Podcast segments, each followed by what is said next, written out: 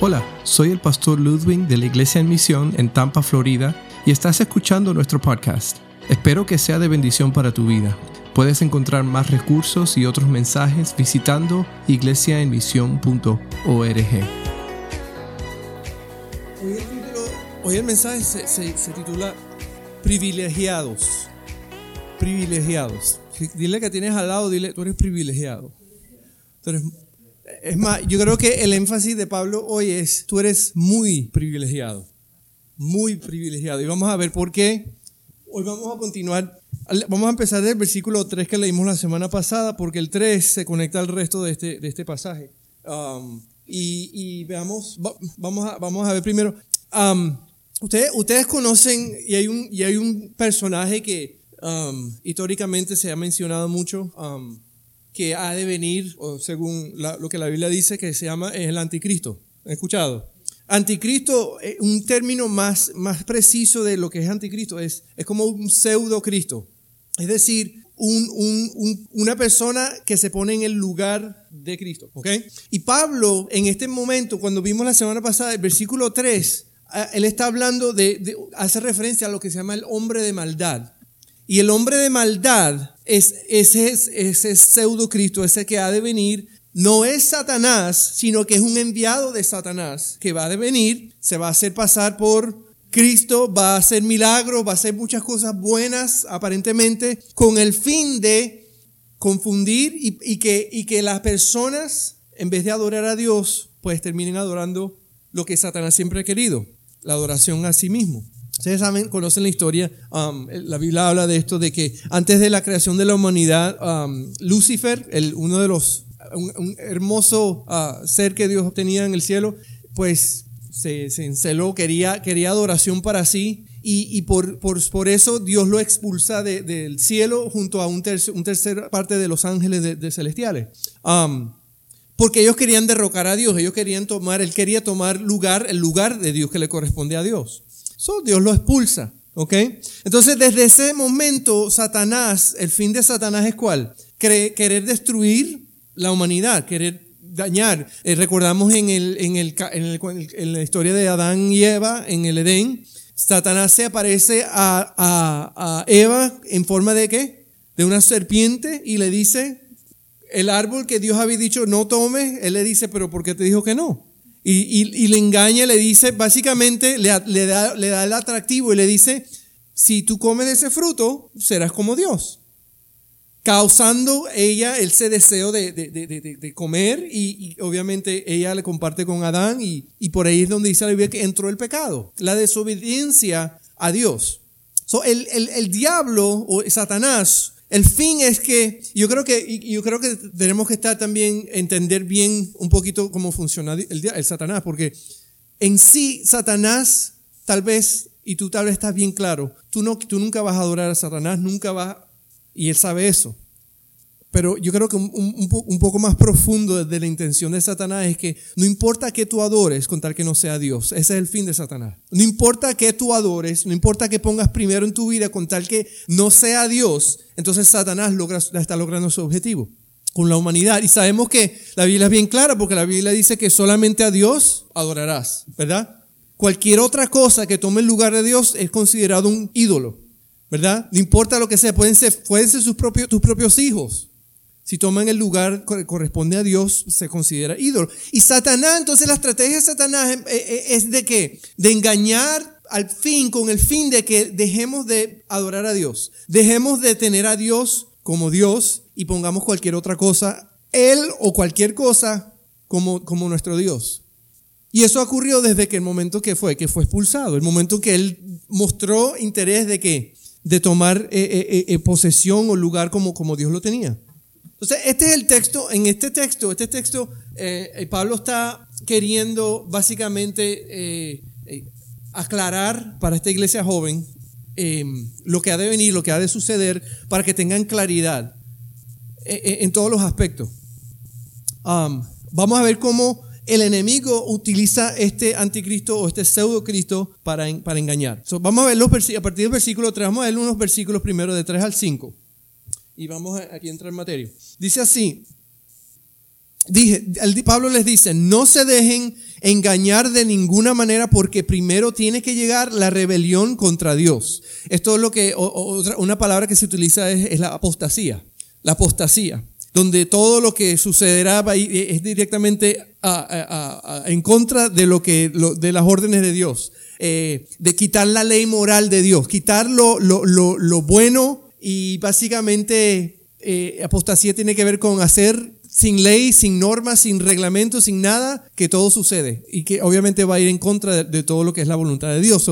dice, tiene que eh, ocurrir la rebelión contra Dios y dice, y manifestarse el hombre de maldad. Esta es la referencia que te está haciendo entonces Pablo está haciendo a este anticristo, que es un enviado dirigido, guiado, empoderado por Satanás mismo y manifestarse el hombre de maldad, el destructor por naturaleza. Y sigue diciendo, este, hablando de este hombre, se opone y se levanta contra, contra todo lo que lleva el nombre de Dios. ¿Cómo vamos a saber quién es? ¿Cómo vamos Este se va a levantar en contra de todo que lleve el nombre de Dios. Se opone y se levanta contra todo lo que lleva el nombre de Dios. Es o es objeto de adoración hasta el punto de adueñarse del templo de Dios y pretender ser Dios y hace una pregunta. ¿No recuerdan que ya les hablaba de esto cuando estaba con ustedes? So, aparentemente Pablo ya ha hecho referencia, incluso en la primera carta hizo alguna referencia también, pero él hace referencia de que hay un malvado, que es Satanás, que tiene un plan para engañar a los santos, para engañar a los unos y para engañar últimamente al mundo. ¿Para qué? Lo que está sucediendo hoy día. Para que quitemos el enfoque del Dios verdadero y nos enfoquemos en cualquier otra cosa. No es no es ah, ah, rareza o, falta o no es no es es muy común pues hoy día vemos que, hay muchos eh, movimientos o de la política o de las escuelas que la intención siempre es que quitar cualquier referencia a Dios y ponerla en el hombre eh, hablemos de por ejemplo lo, que enseñan en las escuelas con lo que es la, la creación no enseñan la creación enseñan qué la evolución porque es una manera fácil de qué? De extraer el hecho de que hay un autor, un creador, un diseñador inteligente, Dios, que creó todo el cielo y la tierra. Preferimos entonces hacer qué? Que venimos de la nada y que no tenemos ningún valor y que somos casualidad.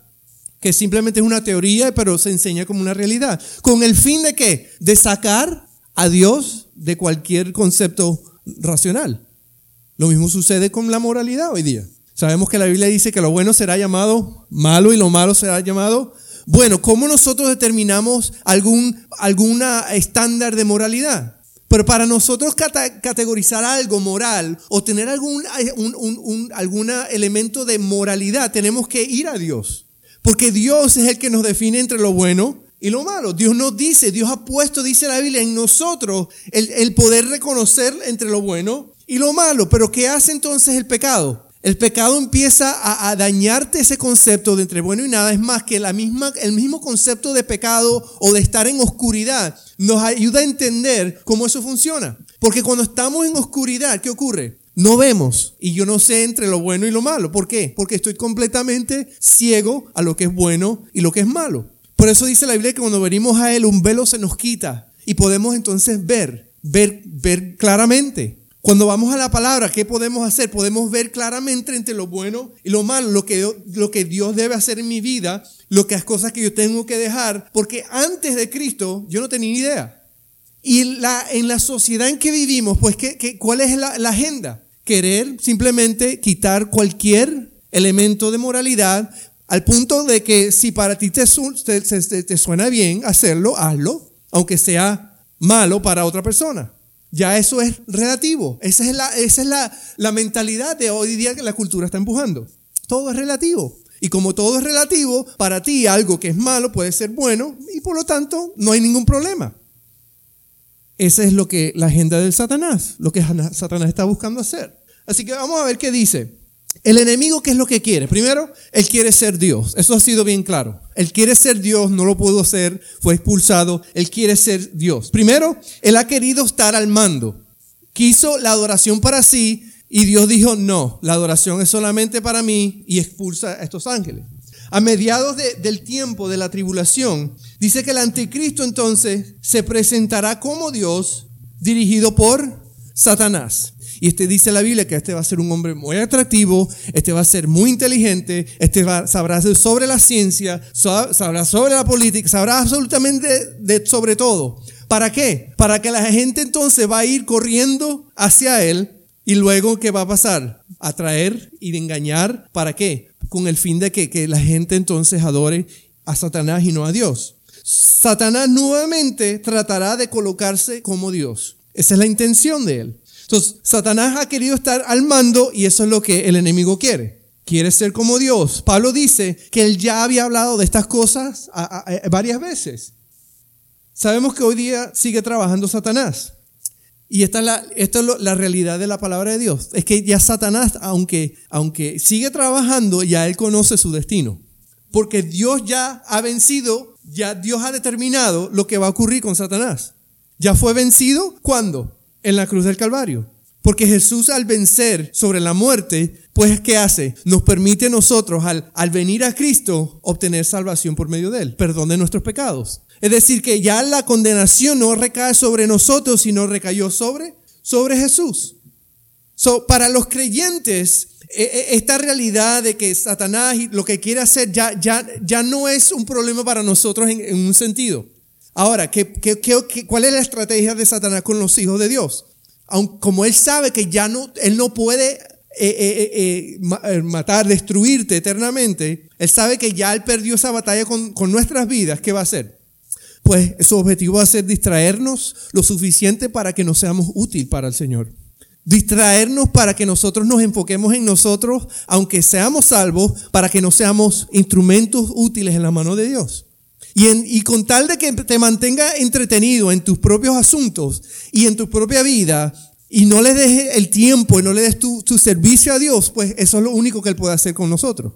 Ahora, para los que no tienen a Cristo, pues que Él tiene. Él los tiene destinados a, la separación eterna de Dios. A menos que se arrepientan. A menos que vengan a los pies de Cristo. Pero entonces para nosotros, ¿qué es lo que, es lo que Él va a hacer? Pues nos va, nos va a querer buscar todas las maneras de distraernos para que tú te enfoques más en ti y no te enfoques en las cosas de Dios.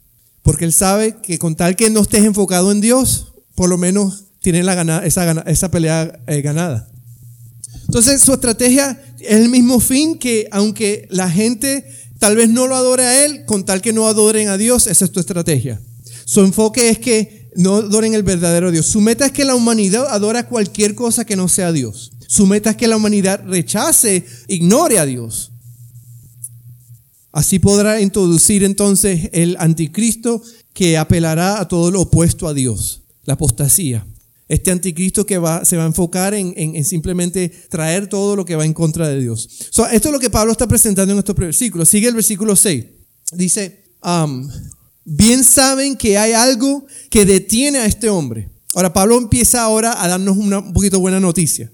¿Ok? Él dice, bien saben que hay algo que detiene a este hombre a fin de que él se manifieste a su debido tiempo. So Pablo está diciendo, nos está introduciendo de una idea ahorita, eh, una idea impersonal, una idea de que está diciendo que hay algo que está deteniendo a este anticristo, a este hombre que ha de venir, y que va a ser, él se va a manifestar cuando esto que está en medio se quite. ¿Ok? So, es decir, este no va a aparecer cuando le da la gana, este va a aparecer cuando esto que lo está deteniendo se quite del lugar. ¿Ok? Sigue diciendo. Es cierto que el misterio de la maldad ya está ejerciendo su poder, pero falta que sea quitado de en medio de él, de en medio el que ahora lo detiene. Va de un versículo a otro. Versículo 6 dice algo y en el versículo 7 está volviéndolo más personal. Está hablando ahora de una persona. ¿Ok? Vamos a ver qué está diciendo aquí. primero vemos, sabemos que Dios, eh, Satanás, perdón, quiere ser Dios. Pero segundo, el enemigo quiere que ser Dios, pero será destruido por Dios. ¿Ok? Lo primero que tenemos que nosotros recordar, porque yo creo que ah, yo he escuchado a mucha gente en el pasado, en, mi vida, tenemos que recordar primero que Satanás no es omni. Muchas veces le otorgamos a, Satanás muchas cosas que no corresponden a él. Yo conocí a un hombre que, que tenía problemas con las mujeres. Y él echaba la culpa a Satanás porque él caía. Eso es como que limpiarse las manos, ¿verdad? La responsabilidad de él. Creemos que Satanás está, es omnipotente, que es omnipresente, que está en todos lados y cada vez que tú eres tentado es porque Satanás te está tentando. Nosotros a veces le otorgamos malos conceptos y mal, entendemos mal, mal quién es el Satanás. Satanás no es Dios, Satanás no es omnipresente, Satanás no puede estar en todos lados. Es más, Satanás no escucha tus pensamientos. La Biblia dice quién es el que escucha tus pensamientos. La Biblia dice que Dios escucha tus pensamientos. Es más, el Espíritu Santo sabe lo que hemos de pedir, aunque no sabemos cómo decirlo. Dice que Él intercede por nosotros con gemidos indecibles. Pero Satanás, Él no conoce nuestros pensamientos, a menos que tú se lo digas. A menos que tú le digas a Satanás lo que estás, lo pensando. Pero no conoce tu pensamiento. Es más, si Satanás se dedica a enfocarse en ti, déjame decirte que tú vas por un camino. ¿Por qué? Porque Él está buscando cómo, cómo detenerte a ti personalmente, porque tú estás haciendo algo para el Señor que Él no quiere que tú hagas. Pero no, no, no, no, no, no tiene nuestra atención individual, porque Él no es omni, Él no es omnipresente. No le podemos dar más poder de lo que le merece. Satanás no sabe lo que piensa a menos que se los diga. Y Satanás no puede hacer nada, y recuerden, como pasó en Job, Satanás no puede hacer nada que Dios no le dé permiso. También tenemos que entender que lo que suceda siempre va a ser en el tiempo de Dios. Dios determina cuándo lo que Pablo está diciendo va a acontecer. Dice el versículo 6 primero, dice, algo detiene a este hombre. Entonces, este anticristo será, está siendo detenido por algo ahora. Algo está en medio del trabajo de que, para que este anticristo aparezca. Entonces ya hemos visto que este algo es una expresión impersonal. No sabemos ahora, pero sabremos en un momento lo que Pablo está diciendo. No sabemos todavía qué es, pero ahorita vamos a saber qué es.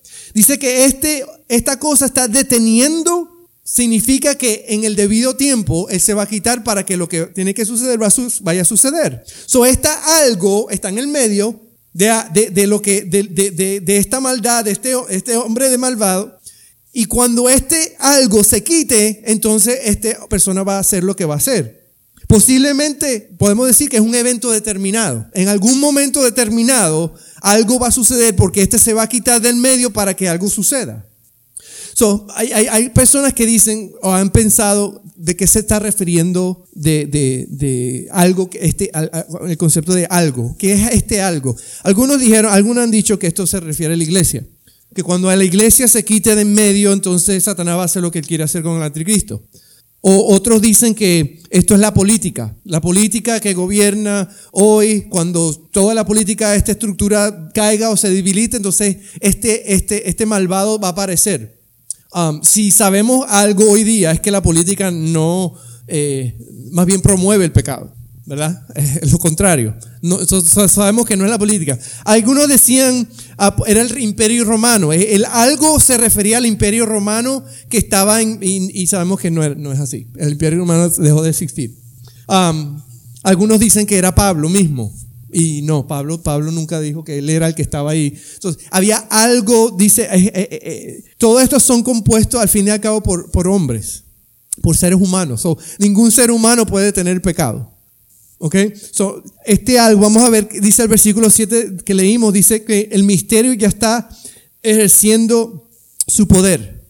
So, algo está deteniendo a este hombre, sin embargo, dice que en el misterio ya está haciendo, ejerciendo su poder. Misterio, la palabra misterio no es algo lo que nosotros pensamos muchas veces como, como una historia de mística, un misterio así que asusta. No, misterio tiene que ver con, la con revelarse. Dice que eh, ah, ya, ya, días, ya sabemos hoy día que hay maldad en el mundo. Se está revelando lo que este hombre va a venir a hacer. ¿Okay? Cuando está hablando entonces de esa palabra, eh, el, misterio ya está ejerciendo su poder, es que ya está revelándose lo que va a acontecer. ¿sí? No se ha manifestado por completo porque hay algo en medio deteniéndolo, pero, ¿qué dice? Ya ese misterio se está revelando ese poder. Lo vemos hoy día. Vemos la maldad en el mundo, vemos eh, las injusticias en el mundo, vemos el pecado como el pecado abunda en el mundo. Ya estamos viendo que ese poder se ha estado revelando, eso que ese, el misterio ha revelado que ese poder, ese pecado, eso que ha de venir, que no ha venido por completo, pero que está, está por venir. se ha manifestado, la maldad en el mundo, en la maldad del mundo la vemos. Ahora, la palabra maldad, cuando habla de la maldad aquí, se está ejerciendo su poder, de la maldad, está haciendo referencia no solamente a hacer lo malo o quebrantar la ley, es un concepto aún peor. ¿okay? Cuando habla este pasaje de la maldad, no está diciendo eh, eh, lo malo que, que, básicamente que viene porque rompes la ley o quebrantas la ley, está hablando de un, un poquito algo peor que eso. ¿Qué es peor que romper la ley? no tener ley. Eso es peor. Entonces está diciendo que se va a manifestar, llegar al punto que se va a manifestar la maldad. Es decir, que va a dejar de existir la ley. Va a, existir, va a dejar de existir las normas. Tú sabes lo malo que es imaginarse, imagínate vivir en una sociedad donde no hay leyes. Ya no hay concepto de malo, porque todo lo que tú vayas a hacer, no importa si mis ojos es malo, no hay ley que te detenga. So, peor de, de romper la ley, te está diciendo Pablo, es que venga llegue la maldad, que es, decir, que este va a establecer, este hombre que ha de venir va a establecer que, que ya no hay ley. Ya por lo tanto, no importa lo que la gente haga contra ti o contra otros, ya no será considerado ni siquiera malo. Suena, suena parecido a lo, a lo que la agenda de hoy día. La Biblia dice lo bueno se llamará malo y lo malo se llamará bueno. Porque este hombre de maldad va a querer que va a querer deshacer, quitar de en medio toda la ley que gobierna, que, está, fue establecida por la ley moral. Corrompernos de tal modo de que ya ni siquiera consideramos que es lo bueno y lo malo. ya no importa, ya no importa. Porque ya es, ya es de interpretación personal. Entonces Pablo dice que cuando llegue este hombre, eh, se, se va a poner bien feas las cosas, por eso. El propósito de Satanás es eliminar la ley de Dios, eliminar la moralidad absoluta, que no haya bueno ni haya malo. Y cuando habla de poder, pues está denotando qué? Un poder sobrenatural, es un poder espiritual. Y, ya nos indicó aquí que, que este hombre, este anticristo, este hombre del mal, va a venir por autoridad, por dirección de Satanás mismo, para establecer. Ahora, en el versículo 6 vimos que era algo, versículo 7 entonces vemos un poquito ya una referencia más personal, haciendo referencia más a una persona. Dice, el que ahora lo detiene, cuando esté el que ahora, ¿ok? So sabemos que no se ha manifestado por completo porque hay algo, en el versículo 7 hay, hay alguien ahora que ahora lo está deteniendo. Alguien está deteniendo la maldad y llegará el tiempo cuando este algo, alguien será quitado y se va a manifestar la la, inmoralidad o la falta de moralidad. El tiempo específico nosotros no sabemos cuándo, el texto no nos dice. Pero él dice que cuando este alguien se quite de dónde? Del medio. ¿Qué creen que ustedes, este, qué creen que significa ustedes en medio? ¿En medio de qué? ¿En medio de qué? ¿En medio de, de dentro de nosotros. Cuando se quite este alguien de en medio de nosotros, ¿qué va a pasar? Es cuando la maldad va a reinar. ¿Sí? Vamos a ver quién es. La pregunta es, ¿quién está en medio? ¿Qué nos dice sobre el, que detiene? Pues te nos lleva, eh, el, título que le, pongo a este, este que está en medio es el inmovilizador, el que no permite que, que se mueva, que continúe, que venga este hombre. ¿Quién es el inmovilizador? Pues sabemos que es una persona. Ya vimos que en el 7 dice que es una persona. ¿sí? No es una fuerza, no es un organismo, no es nada creado por hombres, ¿ok? No es gobierno, no es un principado. ¿Es quién? Es el Espíritu Santo. El Espíritu Santo está ¿dónde? En nosotros. El Espíritu Santo es el que está en nosotros. Entonces Pablo, fíjense que Pablo, en medio de todo esto, el título que le puso el mensaje era cuál? Privilegiados, ¿verdad? Pablo está diciéndonos, está tratando de darnos a entender que tenemos un inmenso privilegio hoy día, un regalo, un poder que significa que ahora el Espíritu Santo está en medio de nosotros. Y si ustedes se recuerdan el Antiguo Testamento, la referencia al, Espíritu Santo era, era Dios que descendía en momentos específicos, ¿verdad? Y hablaba a, a las personas que Dios estaba utilizando en momentos específicos, pero ¿qué hacía el Espíritu Santo? Volvía, volvía a, ascender. No estaba permanente. Recuerdan que cuando Jesús resucita, Él le dice, es necesario que yo me vaya para qué? Para que Él envíe quién? Al Espíritu Santo, el consolador que estará con ustedes, ¿verdad? todos los días. Y, y ustedes vieron en la clase de la semana pasada el famoso acontecimiento de Pentecostés, que es cuando el Espíritu Santo desciende sobre la iglesia y qué? Y empieza ahora a habitar dentro de la iglesia. Está en medio de nosotros. ¿Y qué es la función del Espíritu Santo? Nos consuela, nos guía, nos dirige, nos ilumina, ¿verdad? Entonces está diciendo Pablo que que este hombre, esta persona que está deteniendo que se manifieste por completo, este hombre de maldad, la maldad que ha de venir, este hombre es, el Espíritu Santo que está en nosotros en este momento. Entonces, ¿qué está diciendo? Que no solamente una persona que, sino que este hombre, esto que está en medio es, es Dios mismo. Es Dios. ¿Por qué es Dios? Porque sabemos que el Espíritu Santo es Dios. Porque solo Dios puede detener el pecado. Solamente Dios detiene el pecado. Es más, Jesucristo en la cruz que dice, venció sobre, ¿sobre qué? Sobre la muerte. Él pagó todo nuestro pecado. Entonces está diciendo que este hombre que está en medio de este proceso que ha de acontecer, que está deteniendo, que está inmovilizando la obra del anticristo guiado por Satanás, es el Espíritu Santo que está en medio de nosotros en este momento. Él está con nosotros y Pablo Pablo está ayudándonos, él quiere que yo creo que él quiere que entendamos que sobre todo lo que nos pueda pasar, y recuerda que está hablando de una iglesia joven, una iglesia tesalonicense, él está diciendo sobre todo lo que te pueda pasar, recuerda de que hay alguien que está en medio de ti. Hay alguien que está aguantando la maldad. ¿Para qué? Para que sigamos nosotros hasta que Él nos llame o él, venga proclamándolo a Él. Porque es el único que detiene el pecado. Él es el único que puede transformar la vida, el único que puede sacarte del hoyo, el único que puede cambiarte para siempre. El Espíritu Santo es el que convence de pecado. Y por eso podemos estar confiados de que, de aunque vaya a venir este hombre, sabemos que nosotros tenemos a alguien en este momento, en nosotros, que nunca nos dejará, nunca nos desamparará. Él está con nosotros. ¿Para qué? Para que recordemos que ya la batalla está ganada. Y tenemos que aprovechar nuestro tiempo, seguir predicándolo a Él. Job 1.2, Dios detuvo a Satanás. Satanás quería destruir a Job y, Dios le dijo, le dijo pautas. No lo toques a Él.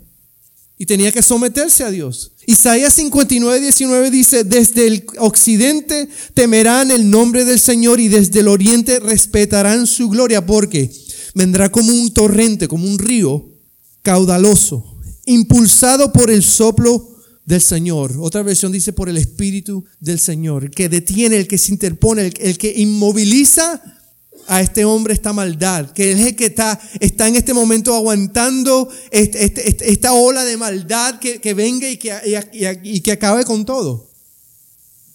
¿Qué está diciendo? Vamos a poner esto en contexto hoy día porque estamos hablando de que Él está en medio, pero entonces dice que Él se ha de quitar. Cuando Él se ha de quitar, entonces ¿qué sucede? ¿Qué significa esto? Bueno, cuando el Señor venga por su iglesia, al terminar su trabajo aquí en la tierra por medio de la iglesia, el tiempo del Espíritu Santo en nosotros terminará y volverá su relación con la humanidad como antes de Pentecostés. Es decir, nosotros vamos a ser llevados al cielo sus hijos, su iglesia, cuando venga Cristo, ¿qué va a suceder? Pues nos vamos. Y el Espíritu Santo habrá terminado esa obra en nosotros. Y, y, y, ascenderá. Entonces, ¿qué va a suceder? Algunos dicen de esta manera, que cuando la iglesia se levante y venga la tribulación y todo lo demás, pues el Espíritu Santo volverá a trabajar en las personas como lo hacía antes del Pentecostés. Tendrá que descender. Debemos entender, y esto es lo que Pablo está queriendo decirnos, el inmenso privilegio y poder que tenemos hoy. Ahora, ¿por qué? Porque tenemos al Espíritu Santo en nosotros. Dios mismo en medio de nosotros, en nuestras vidas. Y, Pablo, acuérdense que Pablo dice firmemente en muchos pasajes, en otros pasajes, dice, no pagues el Espíritu, no lo apagues, porque Él está en medio de ti, no solamente te selló, sino que también que es el que te guía, es el que convence, es el que te protege, es el que te consuela, es el que te acompaña, así que no lo apagues. Porque estamos viviendo en este momento y experimentando un inmenso privilegio en el hecho de que somos la iglesia, somos los hijos de Dios. Porque el Espíritu Santo es el que está en medio deteniendo la obra del maligno hasta que Cristo venga. Y cuando Cristo venga, entonces seremos elevados, seremos llevados con Él, si es que Dios no nos llama primero, y el Espíritu Santo, entonces ¿qué? Se quitará del medio para que el hombre de maldad venga a hacer lo que, lo que Dios le permite hacer. Pablo dice, no apagues el espíritu. Dice el versículo 8, entonces se manifestará cuando ya se ha quitado de en medio, es decir, cuando Cristo venga, nos vamos con Él y se ha quitado de en medio, entonces se manifestará aquel malvado. A quien el Señor Jesús, y fíjate entonces, nos da el destino de este hombre maldado, a quien el Señor Jesús derrocará con el soplo de su boca y destruirá con el esplendor de su venida. Entonces, ¿qué podemos decir en esto? Hay tres prerequisitos que Pablo está diciendo. Primero, ha de ocurrir la apostasía. Algunos le ponen una, una pregunta de signo de interrogación, ¿por qué? Algunos dicen, ya la apostasía está ahí a la puerta. ¿Sí? Pablo dice que debe venir la apostasía, debe ocurrir la apostasía. Después dice, el Espíritu Santo todavía no se ha quitado. Nosotros tenemos el Espíritu Santo, sabemos que todavía estamos antes el preludio a lo que va a acontecer, porque el Espíritu Santo está en nosotros, está trabajando en medio nuestro. Sigue convenciendo a personas del pecado. Dios está trabajando por medio del Espíritu Santo. El Espíritu Santo nos ilumina en su palabra, nos guía, nos está dirigiendo. Sabemos que Él está y no se ha quitado. Pero hay otro prerequisito que es que el hombre de maldad tampoco se ha revelado. Muchos se han parado, muchos pequeños Cristos se han levantado a través de la historia, pero no se ha levantado, no, se ha, no ha aparecido todavía ese es el del cual la Biblia habla, el cual va a cautivar a las personas, el cual, el cual, el cual será inteligente en la ciencia, el, el cual solucionará los problemas de la humanidad. No se ha aparecido.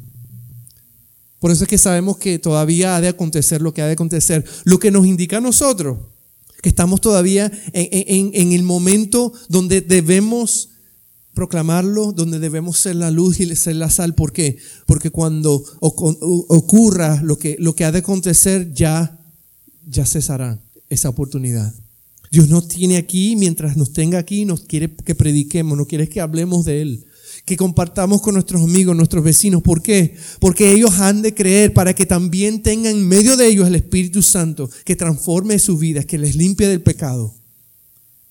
Entonces cuando el inmovilizador, aquel que ahora lo detiene, se ha quitado, entonces dice que Jesús derrocará y destruirá al hombre de maldad. Ahora Pablo eh, describe en estos versículos de 9 al 10 la estrategia del malvado. Dice que él hará milagros, señales y prodigios. Siempre los milagros son buenos, ¿verdad? nos gusta escuchar, oh, milagros, milagros. Este hombre va a ser un experto en hacer milagros. Va a ser prodigio, va a ser señales que van a ser qué? Para los que, recuerdan en la época de Jesús que le decía, el que tiene oídos para oír, que oiga, ¿verdad? Porque Jesús sabía que, lo que nos atrae a nosotros es, es lo sobrenatural, los milagros. El ver, ¿para qué? Para creer. Y Jesús decía, bienaventurados los que creyeron y no vieron.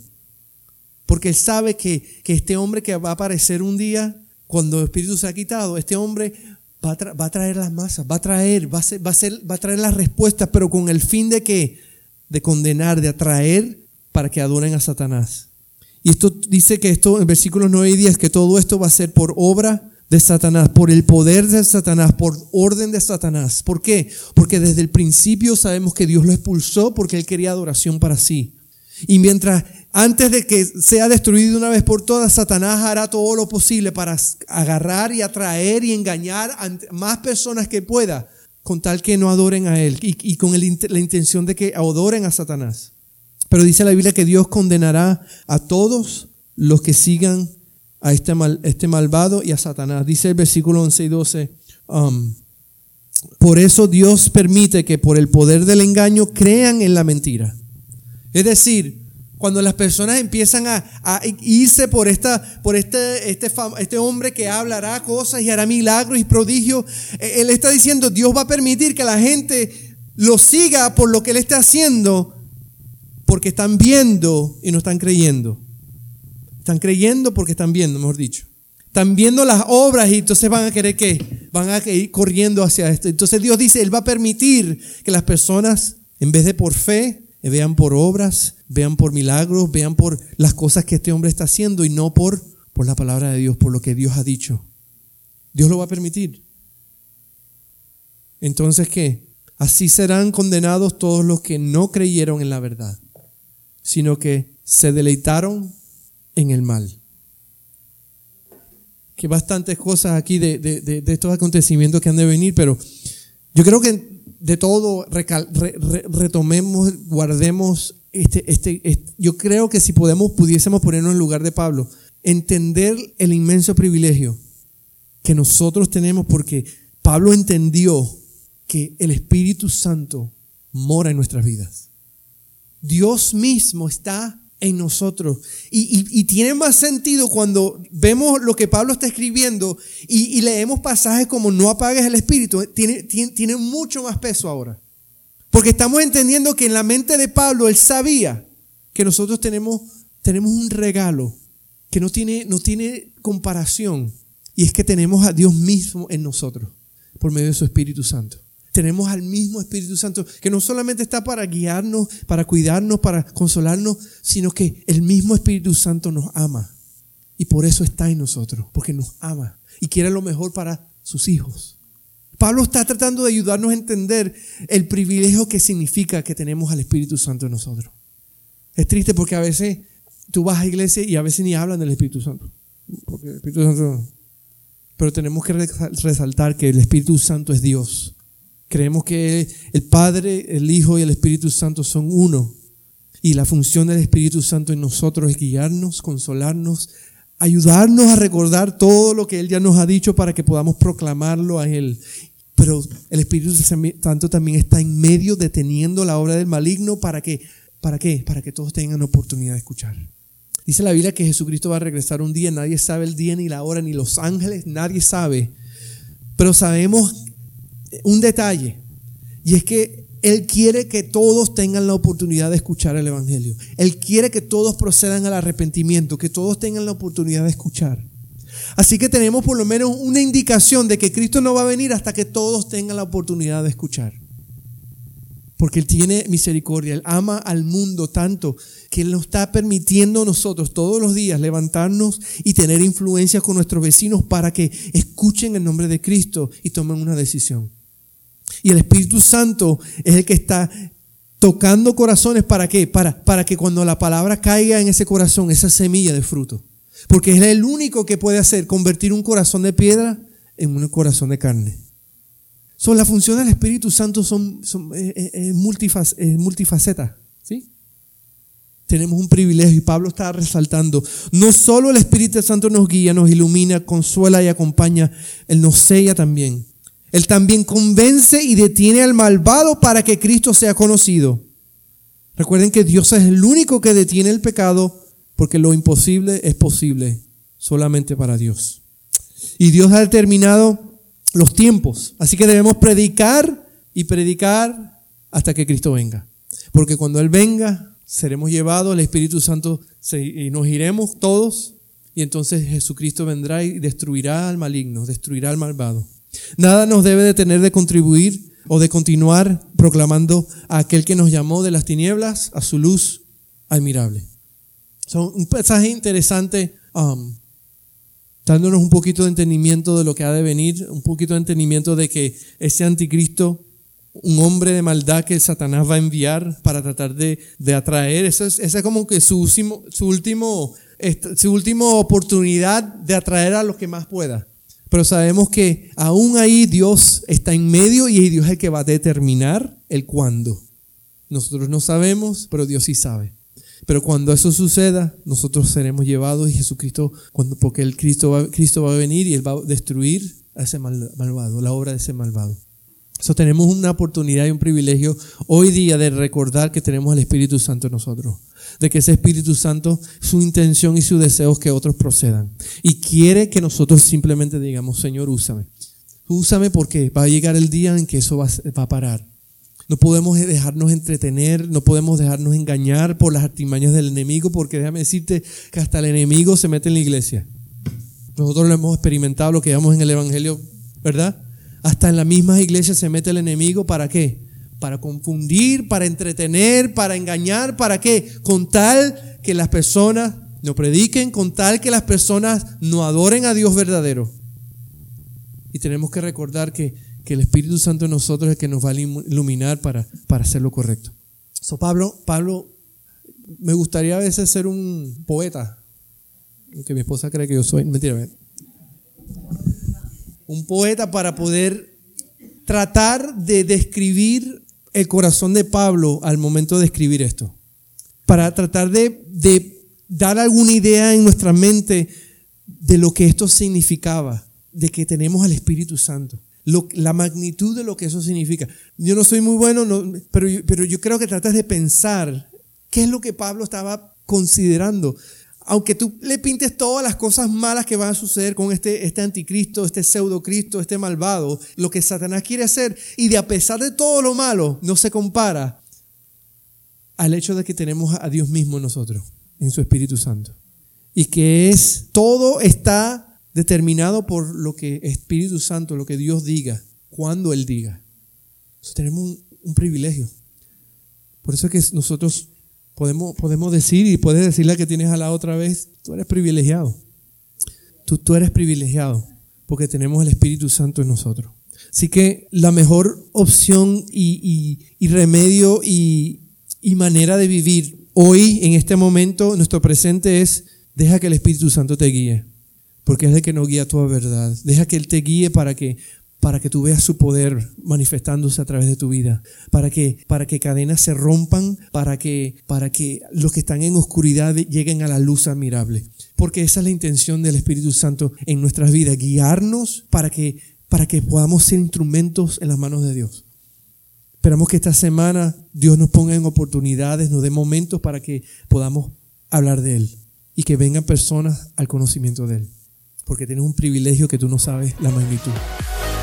Espero que hayas disfrutado de este podcast en este día y recuerda visitar nuestra página iglesiaemisión.org donde encontrarás más recursos para el día a día.